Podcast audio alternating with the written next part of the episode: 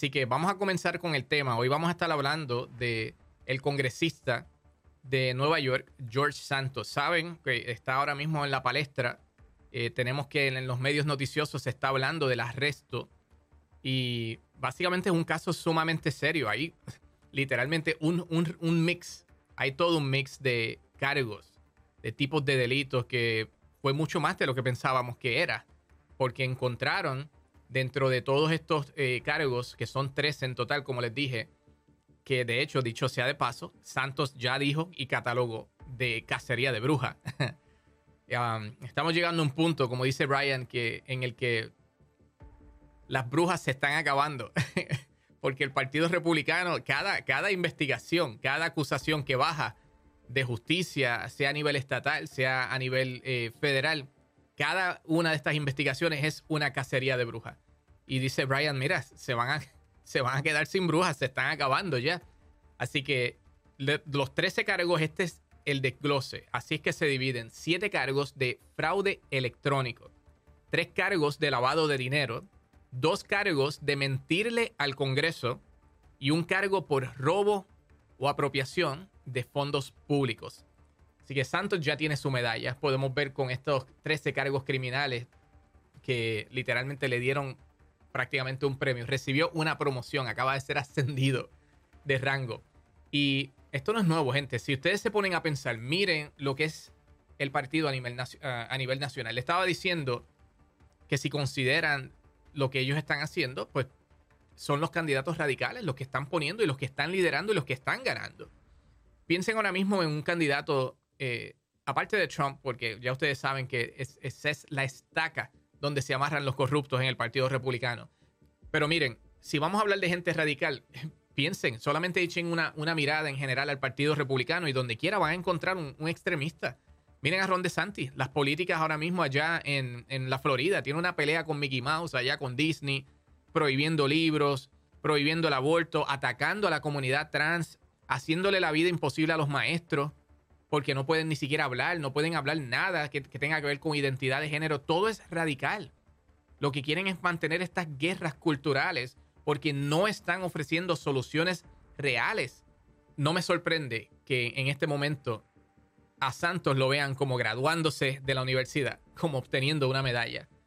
Si apoyaron la insurrección, imagínense, si esas personas que estuvieron en enero 6 que eh, irrumpieron en la capital, que agredieron a policías, donde gente murió por causa de esa violencia, que estaban armados, donde se proponían incluso matar al vicepresidente y hasta al speaker de la Cámara. Y quién sabe, si esa gente hubiese logrado llegar y mataban a uno de dos, ¿cuántos muertos pudieron haber en esa ocasión? Y esos criminales que llegaron allí, que más de mil ya han sido procesados, muchísimos están en la cárcel ya. Y acabamos de ver unos eh, sentenciados por conspiración sediciosa. Y siguen subiendo de nivel. Estoy, estoy loco que lleguen a donde tienen que llegar, que lleguen al responsable y líder de todo esto. Pero si esa gente para ellos son turistas y patriotas, no hay más que buscar gente. Santos es literalmente un santo para ellos, pensando en, en ese pedigrí, en ese resumen. Y este es el modus eh, operandi, gente. Esta es la forma en que el Partido Republicano, como dice Brian en inglés, you know, this is, you know, what they do, they traffic in, corruption, ¿verdad? Ellos se mueven y se desenvuelven en la corrupción. Y por eso están como peces en el agua. Así que hay cero escándalo. Con todo esto, lo que pueden ver es que hay cero escándalo en el Partido Republicano. Y lo que me llama la atención con esto es que si esto tuviese que ver, si esta noticia fuese de cualquier demócrata, si esto fuese de Biden, si tuviese que ver con eh, eh, Alejandra Ocasio Cortés, con Bernie Sanders. Si fuese algo sobre Hunter Biden, olvídense que no escucharíamos el final de la cantaleta. Esto estaría en Fox News, estarían en Newsmax, en, en OAN, en donde quiera. Ben Shapiro, todo el mundo estaría volviéndose loco hablando de este, de este caso imperdonable, el pecado imperdonable de alguna violación por parte de un demócrata.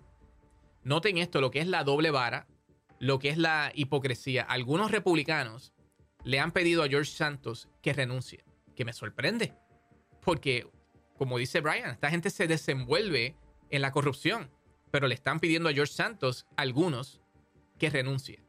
Ahora, ¿por qué no le piden a Trump, al abusador sexual, agresor, difamador, 34 veces acusado criminal, dos veces eh, destituido. y por ahí para abajo pongan a, pónganse a buscar los casos adicionales de con el fiscal especial por el, robo de documentos clasificados que se rehusaba a entregar en Maralago, el caso de interferencia eleccionaria en Georgia, el caso de la insurrección, que es el otro fiscal especial que tiene, el caso de corrupción en la organización Trump, por el cual su Chief Financial Officer, el director financiero, fue a la cárcel y acaba de salir y está cooperando en el caso civil, que ahora tienen también Trump y sus hijos, 250 millones, una demanda siendo liderada por Leticia James en el distrito sur de Nueva York. Eh, esto es un desastre, pero noten la doble vara, noten qué interesante. George Santos tiene su primera acusación federal con 13 cargos criminales y le piden la renuncia de inmediato. Eh, eh, vamos, integridad. Vamos, ley y orden. Somos el partido de ley y orden. Pero Trump, 34 cargos. Graduación. Graduación. Dale un trofeo. Dale una cerveza a ese hombre. Con Trump no hay ningún problema. Son mucho más del doble de cargos de los que tiene Santos. Pero con Trump están chilling nítido. 34 cargos, súper. Así son. Así son los republicanos. Ese es el contraste. Así que operan realmente como una mafia. Es como que puedes entrar, pero no puedes salir. Y no puedes, you know, you, can't be a snitch. No puedes ser como en Puerto Rico decimos un chota. No puedes ser un soplón. Pero aquí con Santos están bien, no hay problema. Vamos a pedirle la renuncia. Pero en el caso de Trump, no. callamos. Somos como la mafia sabemos que no, hay, partido perfecto, no hay político perfecto. Pero al menos el Partido Demócrata, en mi opinión, para mí, tiene mayor integridad. Es un partido que si tiene que pedirle la renuncia a alguien, lo hacen comenzando desde arriba. Biden mismo eh, lo va a pedir, lo vas a ver del vicepresidente, lo vas a ver de la inmensa mayoría de legisladores. Y miren un ejemplo, ustedes recordarán eh, recientemente el caso de Cuomo en Nueva York, por darle un ejemplo. ¿Qué ocurrió con eso? Fíjate, hubiese sido bueno presentarles el vídeo, pero maybe en alguna otra ocasión. Pero búsquenlo. Van a encontrar a Biden pidiéndole la renuncia. Van a encontrar a un sinnúmero de figuras destacadas. Y estamos hablando de un, de un eh, gobernador poderoso en Nueva York. Pero tan pronto salieron las alegaciones de acoso sexual y abuso sexual, que fueron muchísimas alegaciones que salieron, eh, todo el mundo le dijo, mira, tienes que renunciar. Fue una voz consistente y unánime le dijeron tienes que renunciar. Sin embargo, vemos esa diferencia, esa doble vara en el Partido Republicano. Puede ser que algunos le pidan que renuncie, pero a otros, si es Trump, no. Así que eso no hay quien lo entienda. Es una hipocresía y lo que eso nos dice es que nunca se trata de los principios, nunca se trata de integridad, nunca se trata de moral, nunca se trata de nada más que no sea poder y dinero. Ese es el Partido Republicano. Vamos a escuchar ahora el vídeo um, para que vean uh, cuando le preguntan a George Santos si va a renunciar. No renunciaré. Los republicanos en Nueva York le están llamando una desgracia y usted no renunciará. Yo no renunciaré, me mantendré en el puesto para el que fui electo por la gente. esto claramente nos deja saber que no se trata de principios, no se trata de valores, no se trata del bien del país, no se trata de la moral cristiana, esto se trata sencillamente de conveniencia. A quien nos conviene, retenemos y a quien no nos conviene, aprovechamos la acusación para decir, sí, sí, sí, muchacho, tienes que renunciar, como están haciendo en el caso de Santos, pero que no están haciendo en el caso de Trump, pero que sí quieren hacer inventándose incluso crímenes que ni siquiera eh, existen para acusar a Biden y a su familia. Eh, es, literalmente es una cosa que siempre me, hace preguntarme, ¿dónde está el escándalo? ¿Dónde está la ofensa?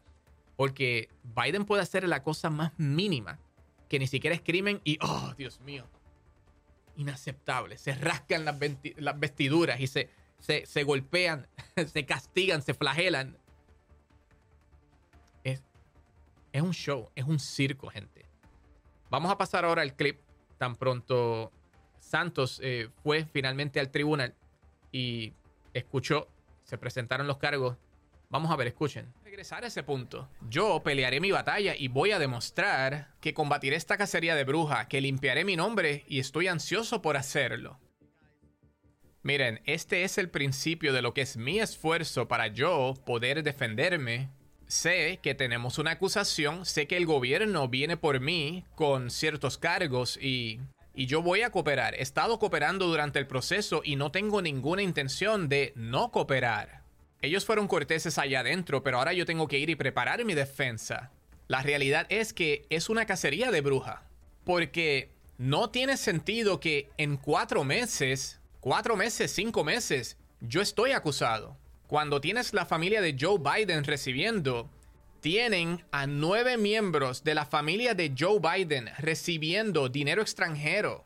Reciben dinero extranjero directo a su cuenta de banco. Llevan años siendo expuestos y muchos de ustedes han reportado sobre esto. Sin embargo, no lanzan una investigación contra ellos. Yo voy a luchar y Espera, yo voy a regresar a ese punto. Yo pelearé mi batalla y voy a demostrar que combatiré esta cacería de bruja, que limpiaré mi nombre y estoy ansioso por hacerlo.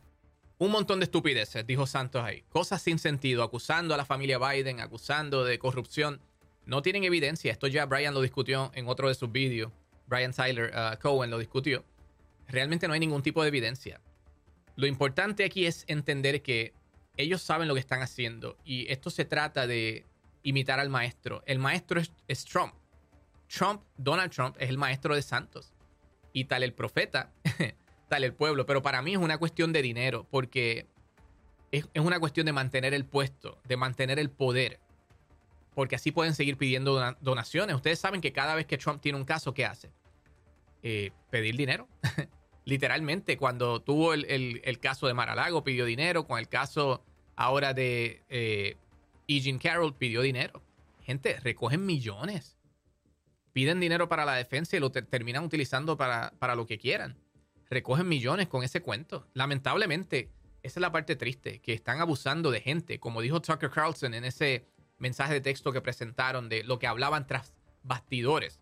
Lo que, lo que decían detrás de la cortina hablando del caso de las elecciones. Decían nuestros seguidores, nuestros televidentes son gente buena. Y se lo creen tristemente, los, los explotan. Para eso es que los quieren. Para el dinero, para su voto. Pero una vez tienen de, obtienen de ellos lo que, lo que quieren, ya no sirven.